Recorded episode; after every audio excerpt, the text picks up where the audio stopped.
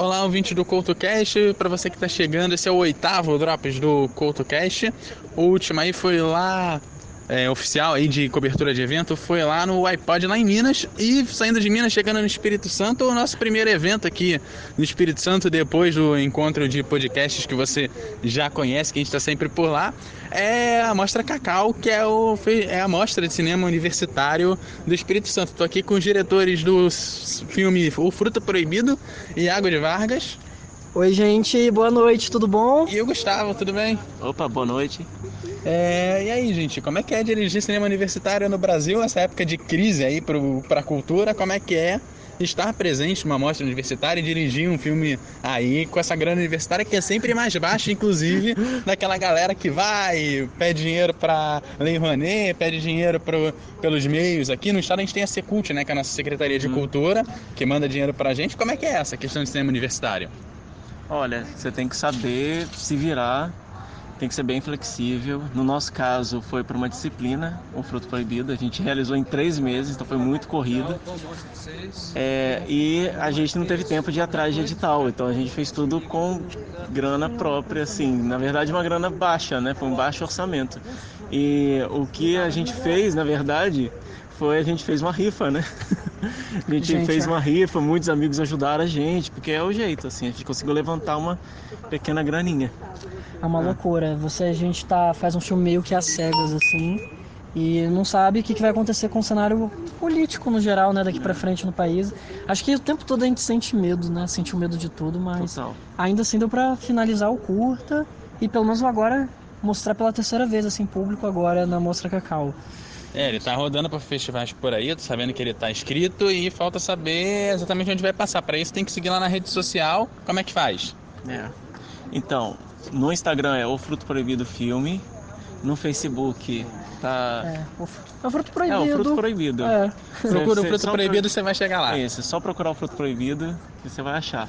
O ícone é uma bananinha, gente. É, Só para facilitar. Dizem, dizem, que o filme é uma loucura, né? Como é, como é que é o filme? Qual é o enredo dele? Gente, assim, é, é, é, uma, é uma loucura, né? É até difícil explicar, mas vamos lá. Um choque cultural, gente, entre duas culturas.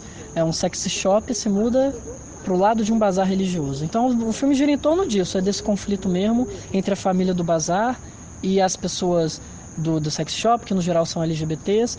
E aí a gente tem esse protagonista que é o Josué, que ele meio que começa a sentir uma atração é, sexual e afetiva pelo dono da sex shop, que é o Rafa.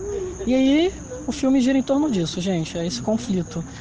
É, o mais é vocês tendo a oportunidade de ver o filme para conferir mesmo e ver o que vocês acham de, dessa coisa, dessa misturança toda. Além da, da grana, qual foi o maior desafio aí para fazer o filme?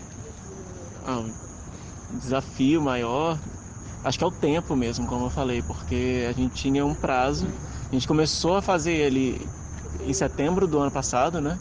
E tinha que entregar em dezembro. Então, tempo muito curto, sendo que a gente não tinha nem roteiro pronto ainda, a gente só tinha um argumento, uma ideia. Então a gente ficou assim, trabalhando o roteiro um mês mais ou menos, e ao mesmo tempo atrás de ator, e também pensando em locação, e aí várias ideias surgindo e as ideias se transformando, né? Sim. Então foi muito corrido, assim. A gente viveu pro filme três meses praticamente. Depois a gente ainda continuou vivendo pro filme, com certeza, Na né?